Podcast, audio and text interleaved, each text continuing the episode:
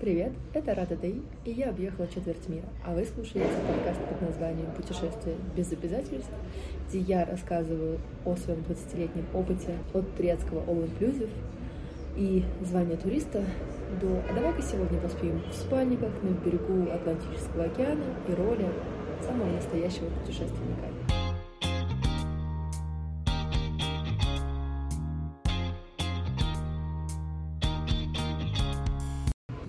Сегодняшняя тема – страсть к путешествию. Откуда она взялась, кто ее сформировал и существует ли пропаганда. Для меня это первый опыт записи подкаста без соведущего, поэтому я буду рада любой вашей поддержке, так что оставляем комментарии, подписываемся, ставим лайки и, конечно, делимся с друзьями. Мне 28 лет, я родилась и живу в Москве, большую часть времени я тоже живу в Москве, но правда так сложилось, что к 28 годам я посетила 50 стран, и в общей сложности провела больше четырех лет за границей. Сейчас я в Южной Америке, э, точнее в Боливии, завтра мы переезжаем в Перу, и я настолько не люблю зиму, да, что я стараюсь каждый год куда-то свалить. А теперь к нашей теме. Начнем с того, помню ли я свое первое путешествие. Вот прям путешествие-путешествие не совсем, но я неплохо помню, как э, мне было годика 3-4, и мы поехали в Ялту, в Крыму, и тоже в Крыму, в Евпаторию. В Ялту ездила с мамой, и мама рассказывала, как меня кормил весь став отеля. А в Евпатории бабушка меня потеряла. Это не стоит отдельного выпуска, потому что, в общем-то, это все, что я помню из этих двух поездок. Но, как факт, довольно интересно, мне кажется. Дальше была Турция и Египет. В Египет я ездила с бабушкой, в Турцию я ездила с мамой. А, в какой-то момент в Египет меня отправили на два месяца, возможно. С тех пор я такая темная и, в общем-то, просто не могу отмыться. Отдельный подкаст будет про то, как в 25 лет я открыла для себя совершенно другую Турцию за территорией отеля. И нет, я не про путешествие в Стамбул, э, которое открыли для себя все россияне с начала пандемии, а о Ликийской тропе. Существует легенд путешественника. Моя мама к примерно к моим 5-6 годам посетила Кубу, Сейшелы, Таиланд, Дубай, ездила в Турцию. Но нельзя сказать, что это было путешествие, это был пакетный тур, да, где у тебя есть э, три все включено. Но глобально я думаю, что тогда был в целом нулевые, да, период, когда мало кто знал, что можно как-то купить билеты, не было агрегаторов, э, не было, может быть, был букинг, но мне кажется, не было. Мере, он был неизвестен в России. Мало кто мог упаковать вещи в рюкзак и отправиться на другой конец света. Да, были, конечно, такие путешественники, мы их знаем, их не так много. Но большинство людей в России в нулевых да, узнало вообще, что существует за граница, и катались э, по турам, которые предлагали туроператоры, соответственно. Меня ни на Кубу, ни на Сейшелы не брали. Это был отдых для взрослых. Хотела ли я поехать? Хотела, но скорее просто потому, что мне было любопытно, и потому что я не так часто видела маму, как хотела и еще там две недели без мамы, это было довольно тяжело. При этом я довольно много жила, жила с бабушкой, поэтому можно сказать, что мой летний отдых э, это была дача, грядки, э, песочница, подрезать усики клубники, собирать колорадских ушков и есть грязную морковку. Вот это был мой отдых очень долгое время. Откуда же я узнала о путешествиях и как так случилось? Глобально я не могу назвать какую-то одну конкретную причину. Вот, вот с этого момента, после просмотра этого фильма, этой книги или чего-то еще, да, там какой-то брошенной родителями фразы, я такая, все, я хочу увидеть мир, я хочу путешествовать, мне все это очень нравится, это магия. Нет. Здесь было несколько факторов. Начнем с того, что мне повезло, у моего отчима было спутниковое телевидение, да, поэтому там были такие каналы, как Fox Kids, который стал потом Диснеем, там был Nickelodeon, там был Cartoon Network, по которому крутились такие мультики, как Скуби-Ду, эм, Дикая семейка Торнбери, Непоседливые дети, детишки, как-то так он назывался. И параллельно, когда я жила с бабушкой, бабушка была очень дотошна до, до дисциплины и довольно жесткая, в принципе, в воспитании, но при этом она умела меня баловать, и так как бабушка обожала книги, то каждый раз, когда я вдруг внезапно просила что-то мне купить из журналов, мне, конечно, это покупали, потому что, наверное, считали, что все это часть моего кругозора и какого-то дальнейшего развития чтения. Да? Поэтому в нулевых выходили журналы «Все звезды», они до сих пор, кстати, выходят, оказывается. выходил классный журнал, но помимо этого, да, выходил National Geographic Junior и выходил Геолен, которых было огромное количество фотографий профессиональных, да, фотографов, было очень много материала про весь мир. В основном это, конечно, была природа, но про города тоже было много чего интересного. Я все это зачитывалась, мне кажется, где-то в тот же период я решила, что я хочу быть журналистом и кататься по миру и вот писать статьи. А еще выходили такие журналы, как э, «Открой мир с воли», потом появился похожий «Скуби-Ду» и тоже про вот детишек. Суть этих журналов была очень проста, как ты покупал с первым выпуском огромную папку на кольцах, а дальше в каждом журнале, каждый журнал, выпуск был посвящен какой-то стране. И вот так ты все читал и смотрел. Там не было фотографий, там были в основном все нарисованное придуманное. Суть в том, что надо было коллекционировать картинки, у тебя был какой-то даже паспорт, какие-то карточки, когда дело касалось Скуби-Ду. Все это мне очень нравилось, наверное, с тех пор я, я барахольщица. Ну, в общем, да, некий пласт э, информации о мире, он так или иначе у меня собирался, коллекционировался, изучался, я все это вырезала, куда-то клеила, что-то придумывала с этим. И, честно признаться, наверное, вот эту макулатуру килограмм 30-50 я выкинула буквально несколько лет назад с очередным переездом, но думаю, что какой-то материал, самый любимый, у меня до сих пор лежит на чердаке, да, у меня есть чердак. А, кстати, к разговору мультиков, я могу сказать, что, например, мультик «Даша путешественница», который у нас назвали Даша, вообще-то она я терпеть не могла, потому что это было вообще не про путешествие, ну и, наверное, вышло для меня довольно поздновато, наверное, мне было 13, и вот это вот а, найдите рюкзачок, найдите карту, найдите бутылочку воды, это был какой-то прям... Выносило мне это мозг. Откуда появилось желание путешествовать. А, я, в принципе, с детства была очень любознательным ребенком, и на Новый год и на день рождения, помимо того, что я просила Барби, конечно же, я просила энциклопедии, как у меня были книжки 100 городов мира, книжки про страны мира, книжки про столицы мира, про чудеса света отдельная была, «100 чудес света» она называлась. И там на обложке был Колизей, она такая зелененькая была, я прям помню. Я покупала себе миф Древней Греции, все это читала, я даже конспектировала, наверное, можно сказать, что у меня с детства была любовь еще к табличкам и конспектам, потому что у меня были отдельные тетрадочки, где я выписывала родство Зевса с другими богами. Все это было очень сложно, происхождение планет там. А еще я помню, мы покупали карты. У меня были... Мы жили тогда в Сокольниках, и у нас в подвале был книжный, и там были вот такие вот огромные вот эти карты настенные. И бабушка покупала мне э, обычную карту. У меня был глобус, и еще такую карту цвета сепии. Я не знаю, в чем была разница, но я почему-то смогла уговорить бабушку купить мне несколько карт.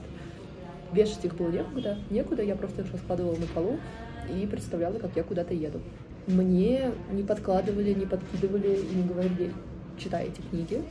Мне просто нравилось это делать. Я знала о фонтане Треви в Риме, я знала о замке Дракулы, я знала о памятнике русалочки в Дании, все еще до дошкольного возраста. Да, и когда началась школа и начались уроки географии, понятно, что они были не сразу, они, по-моему, с пятого класса да, начинаются. Я знала, что столица Бразилии Бразилия, а столица Австралии Канберра, а не Сидней, до того, как у нас был экзамен в школе на столице. Да, у нас был на уроке такой экзамен. Мне кажется, у меня была одна или две ошибки с какой-то африканской страной. Помню, еще в какой-то момент стало популярным делать доски желаний, и это все началось еще до эры Блиновской, давайте скажем так. И я помню, что на этой доске напротив моей кровати. Понятно, что там была Камара, там был университет Лиги Плюща, но при всем при этом основные фотографии это были места, которые я хотела бы посетить. Типа Ангорвата в Камбодже, Сиднейская опера в Австралии и Мачу-Пикчу в Перу. Кстати, Сиднейскую оперу я увидела аккурат перед э, ковидом, а на Мачу-Пикчу мы поедем на этих выходных. Я думаю, что какие-то вещи у нас просто заложены, как с талантами, навыками, условно. Это есть там предрасположенность, и ты либо это развиваешь, подпитываешь, либо нет. Видимо, с путешествиями примерно то же самое. Просто мне всегда интересовал этот огромный дивный мир. Мне не хотелось покупать книжки об устройстве космоса или о биологии, химии, физике, чего угодно, или даже о машинках. Да, мне интересовал мир. Связано ли это с тем, что я, в принципе, очень тактильный человек, и мои, мои, мои чувства выражаются через прикосновение? Так мне вот я знала, что я хочу увидеть мир, и я хочу его потрогать. При этом я очень хорошо помню, что я была единственной, кто хотел, наверное, среди одноклассников в каком-то моем окружении увидеть весь мир. Какие-то такие потуги хочу, коллекционирования стран у друзей начались уже там в довольно взрослом возрасте, наверное, 17, 17, 19 лет, но все равно это была довольно большая редкость. И, а что касается школьных лет, то кто-то хотел быть певицей, кто-то хотел иметь бизнес, кто-то хотел удачно выйти замуж за миллионера, я помню, за олигарха мы тогда говорили. Вот, а я просто хотела увидеть мир. Я не знаю, это какие-то особенности воспитания и привития определенных ценностей, да, или попытки детского некого эскапизма эм, жесткого, иногда очень жесткого эм, воспитания бабушки. Но вот, да, я зачитывалась этими журналами, собирала их. И тогда журналы выходили каждую неделю, и я прям... Мы со школы, и киоск был возле дома, и мы, конечно, к нему подходили, и я вот там стоила, не знаю, мне кажется, 20 рублей, 30 рублей. И мы все время покупали. Какие-то выпуски у меня почему-то журналы были по две штуки. Можно ли приучить ребенка к путешествиям? Я думаю, что можно. Можно ли заставить ребенка любить путешествия? Ну, наверное, как с хвостом собаки. Можно попытаться, но, наверное, это ни к чему не приведет. Считаю ли я людей, которые не хотят путешествовать или видеть мир странными? Ну, слегка. Осуждаю ли я их за это? Ну, нет. Каждому свое, каждому свой путь. Еще я думаю, что один раз столкнувшись, столкнувшись с каким-то негативным опытом, бывает пропадает желание вообще э, это пытаться. Да, как, например, кто-то может рвануть с Цезарем и больше не любить Цезарь. Или съездив один раз, например, в Азию, больше не хотеть в Азию. Хотя Азия совершенно разная, как, например, и любой другой континент. Да? Я не могу сказать, что сейчас, находясь в Южной Америке, что Южная Америка однородная. Абсолютно нет. Я даже больше скажу. Находясь э, в том же Непале, внутри одной страны любой, она тоже будет максимально разнородная. Поэтому, что касается приучить любить путешествовать, тут, наверное, возможно три варианта. И неважно, мы говорим про путешествие, это хобби или любое времяпровождение. Первое, что вы можете таскать ребенка везде с собой, и ему это зайдет. Тут э, спорный вопрос ему зайдет, потому что он привык оправдывать ваши ожидания и просто перенял это условно, идет по клее, или ему это действительно нравится. Второе, но ну, это все для работы с психологом. Второй вариант, что ему это так надоест, он будет плеваться, что он больше никогда и ни за что но тут тоже хороший вопрос, никогда ни за что, потому что это было очень сильное давление и очень сильное принуждение к этому. Или ему правда просто это не заходит.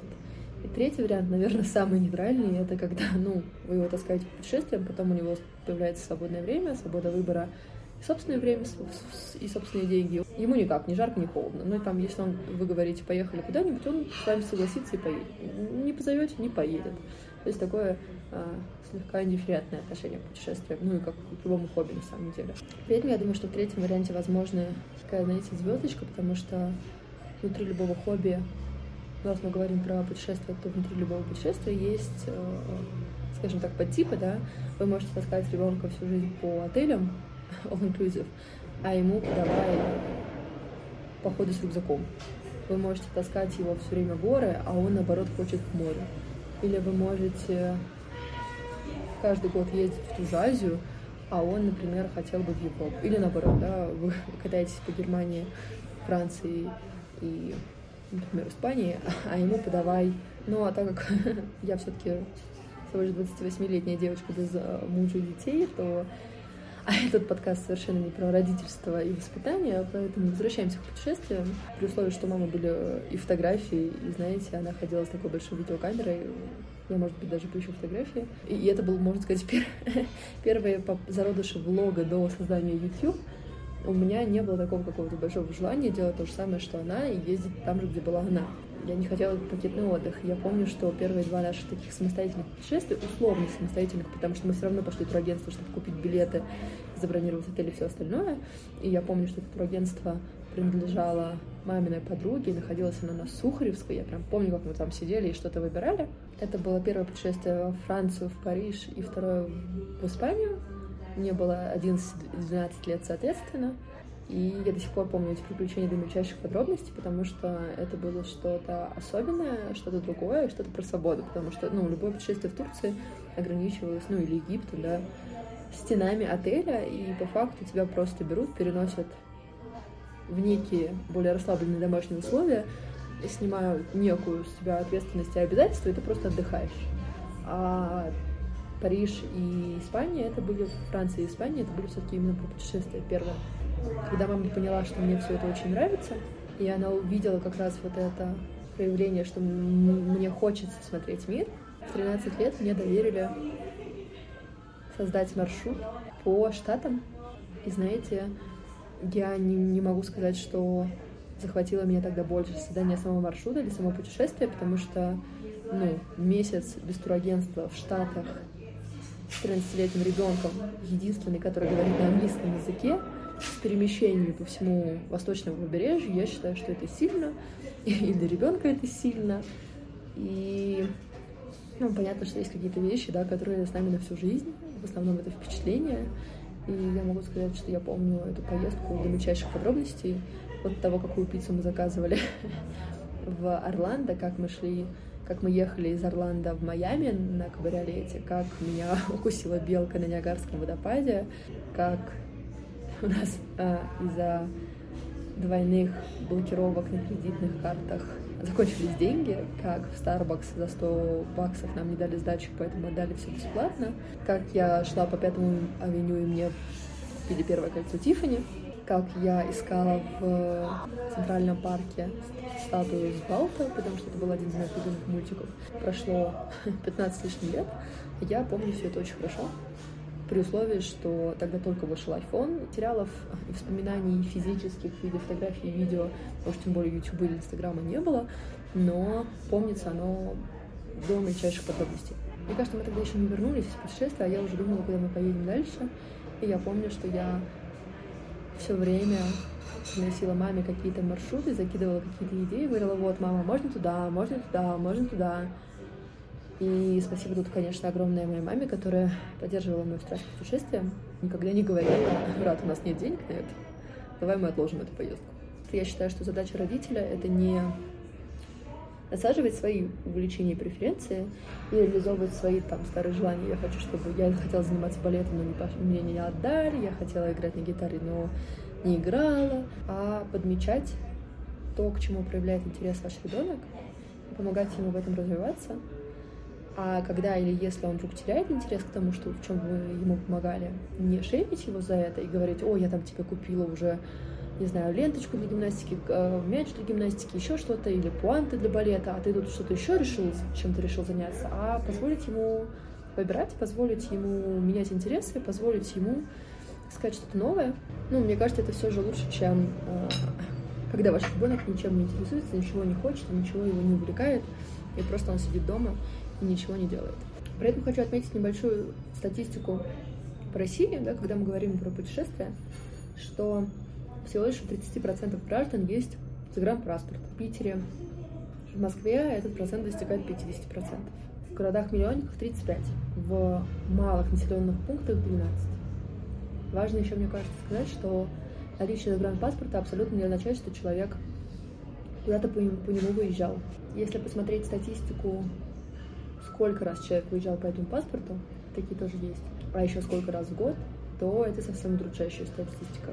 Опять же, стоит сказать, что выезжать за границу тоже довольно разное понятие.